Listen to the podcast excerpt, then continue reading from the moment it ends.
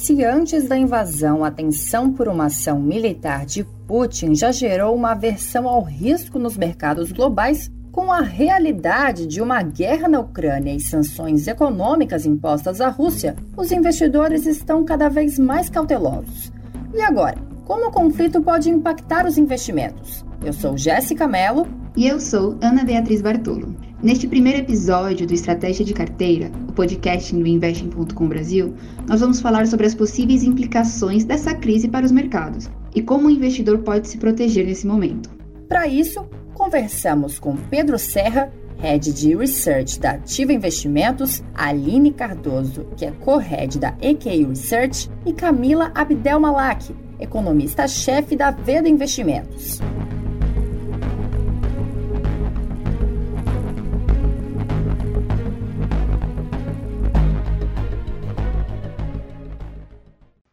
Estão claros os impactos econômicos da guerra, até porque tem uma grande incerteza sobre a duração desse conflito. Estados Unidos e países da União Europeia apresentaram uma série de sanções à Rússia, e na contrapartida, a China informou que não vai fazer parte das medidas impostas depois da decisão de Putin. Os bancos da Rússia não vão operar por meio do SWIFT, uma rede global de pagamentos com algumas exceções. O preço das commodities, principalmente aquelas que fazem da Rússia uma grande exportadora global, como petróleo, gás natural e trigo, apresentaram picos de preços. Gigantes petrolíferas como a BP e a Shell anunciaram que devem vender as participações em empresas de petróleo da Rússia. Nesta quarta-feira de cinzas, o petróleo já passava dos 100 dólares por barril novamente. Os bancos centrais, como o da União Europeia, prevêem que o impacto também deve pesar sobre o crescimento dos países. Segundo o relatório da Warren, a decisão da Rússia de invadir a Ucrânia impacta diretamente a economia real,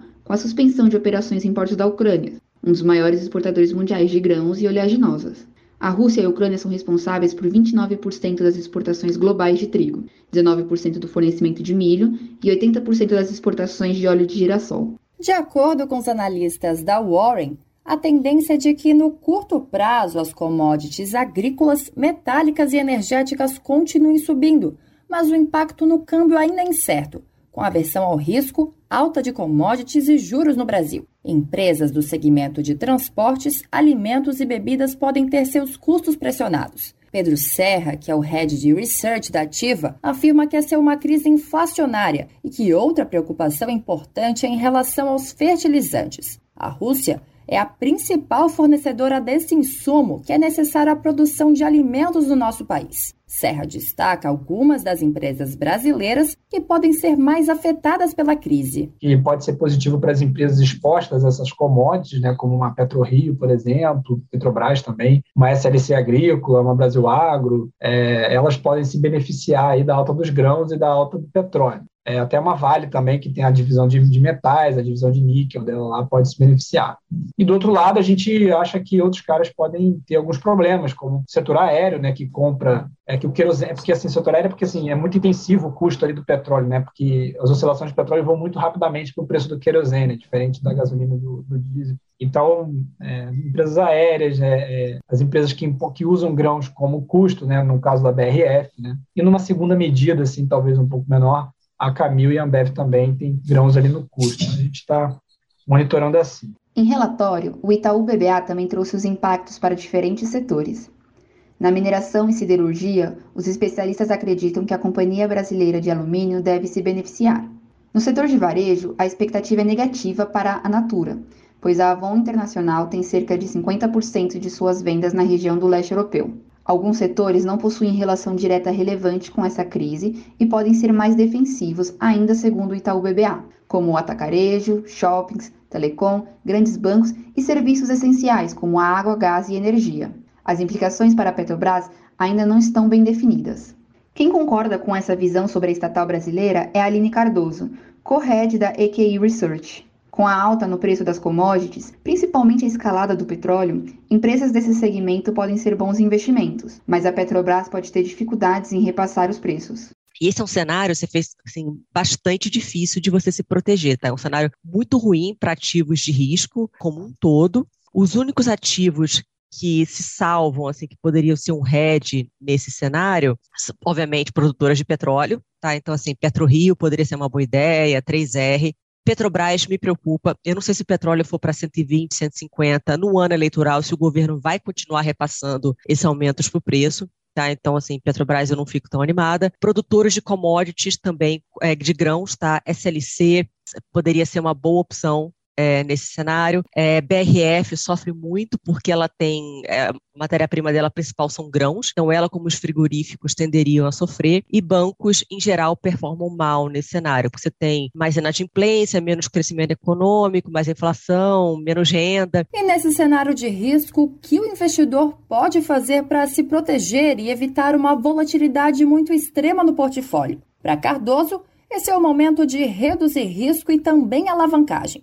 Se o investidor tiver uma parcela muito grande em renda variável, ele deve avaliar também títulos pós-fixados. Cardoso comenta um estudo do banco JP Morgan, que analisou a performance de ações americanas antes e depois de conflitos históricos. Segundo ela, no entanto, a situação agora tende a ser diferente. E mapearam a performance do S&P antes e depois, tá? A conclusão que eles chegaram é que três meses depois do início desses conflitos, e assim, vai desde a guerra entre Israel e os árabes em 48, tá, até a invasão da Ucrânia em 22. Eles mapearam 30 conflitos. A bolsa, o S&P subiu na média 2,5% depois dessa, da invasão. Então, historicamente, conflitos assim são bom pontos de entrada na bolsa. Porém, eu acho que essa dessa vez é diferente, tá? É a primeira vez que a gente tem país com poderio nuclear sofrendo sanções dessa maneira e nunca um país do tamanho da Rússia, com a economia do tamanho da Rússia, com a população do tamanho da Rússia, sofreu sanções tão severas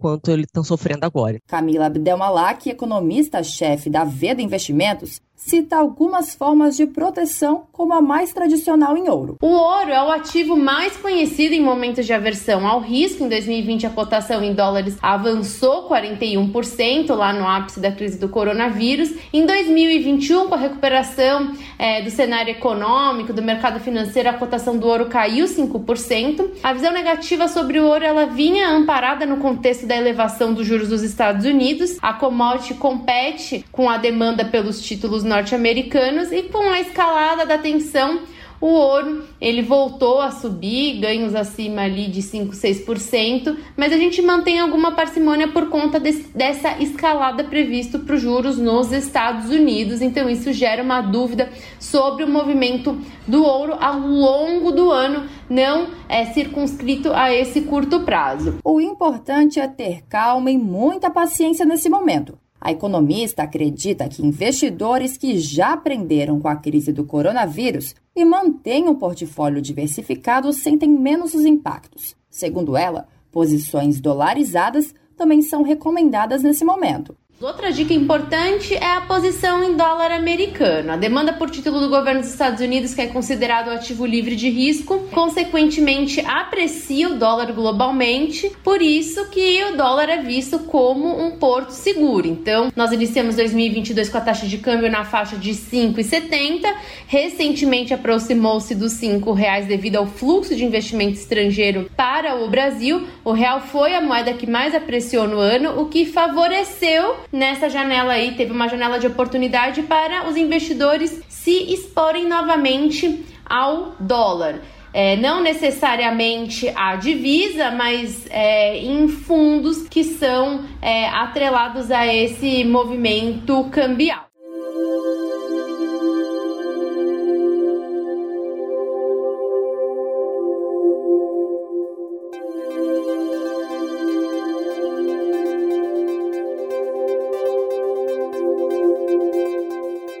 Episódio contou com a apresentação de Jéssica Mello e Ana Beatriz Bartolo, edição também da Jéssica Mello. Por hoje nós vamos ficando por aqui. Não se esqueça de seguir o Investing.com Brasil aqui nessa plataforma de áudio e também nas redes sociais. Até a próxima!